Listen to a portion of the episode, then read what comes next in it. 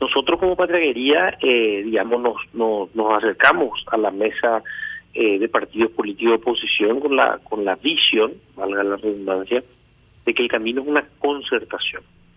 ¿Por qué decimos que el camino es una concertación? Porque definitivamente en la oposición existimos modelos políticos distintos. Como estaba Derli, entre comillas, criticando, yo, pero yo más que una crítica creo que eso es algo positivo. En la oposición existen modelos diferentes, existen eh, eh, visión, más que visiones de país, las formas en las cuales el Paraguay debe mejorar, tenemos eh, mecanismos diferentes en los cuales implementaríamos en un posible gobierno. Y eso es correcto, eso es bueno, estamos en democracia. Y esas diferencias tienen que mantenerse. Eh, lo que vamos sí, que podría existir una agenda mínima común, porque hay cuestiones que no resisten, eh, digamos que resisten a cualquier, al contrario, resisten a cualquier tipo de debate ideológico o, o espacios políticos. Es como decir que tenemos que mejorar el transporte público, estamos todos de acuerdo, y eso es una inversión enorme que el Paraguay necesita. No puede haber gente que no pueda estar con su hijo en toda la semana, porque para hacer 20 kilómetros y llegar a área metropolitana en Asunción, en Ciudad del Este, que tenga que salir de su casa a cuatro y media, cinco de la mañana antes que sus hijos se despierten y volver de noche cuando ya están dormidos. Eh, y es una inversión tremenda, en vez de hacer un puente, como de repente en un momento dado fuimos muy críticos, eh, para 10.000 autos eh, cruzando el, el río, era prioridad quizás hacer un transporte público serio, de calidad, para millones de personas, literal, están acercando por acá. O lo mismo el tema de la reforma de salud, Carlos. Yo creo que ahí podemos acercarnos a ciertos acuerdos mínimos y que si este proceso de transformación educativa que ahora tiene que entrar al Congreso, posiblemente el próximo gobierno tenga que aprobarlo.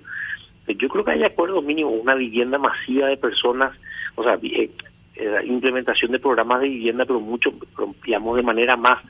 masiva a la que hoy estamos teniendo. O sea, una agenda común podemos trazarla si finalmente uno cuando vota el presupuesto de gasto de la, de gasto de la nación durante el año termina consensuando en una gran parte. Ahora bien, claro que tenemos pensamientos distintos en algunos elementos y eso se trata de la concertación, de una votación, es decir, sería como una primaria para definir un posible balotaje final con el Partido Colorado, si hablamos en términos sencillos, con una gran semifinal y una semifinal donde lo que decimos es que la gente elija quién es el jugador, quién es el equipo que debe ir a competir la final. Que la ciudadanía elija, pero vamos a competir, vamos a debatir, tengamos musculatura electoral. Yo creo que ese es el camino y va a ser muy positivo para que la oposición se convierta finalmente en una opción y una alternativa real de gobierno. Diputado, eh, a ver un poquito, eh, pensar en una alianza, una concertación sin que eso pase por este, el, el, PLRA es muy difícil, pero sin entrar en lo que es la intromisión en asuntos internos de un partido. ¿Ustedes están con la esperanza este, de que pronto se consiga el diálogo interno del PLRA para poder proyectar asuntos fuera del partido con ustedes, por ejemplo, como una nucleación importante? Yo creo que definitivamente para, para la concertación el, Partido Liberal eh, es un partido importantísimo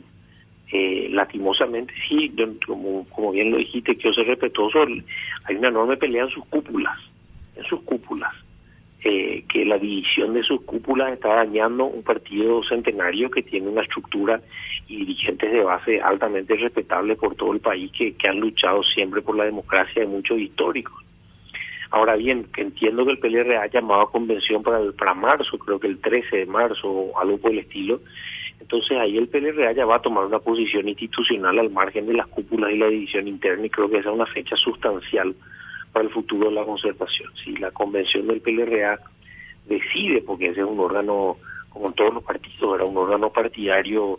eh, digamos, eh, que dirige la asamblea, en pocas palabras, eh, toma la decisión de entrar a la concertación, yo creo que el camino está clarísimo.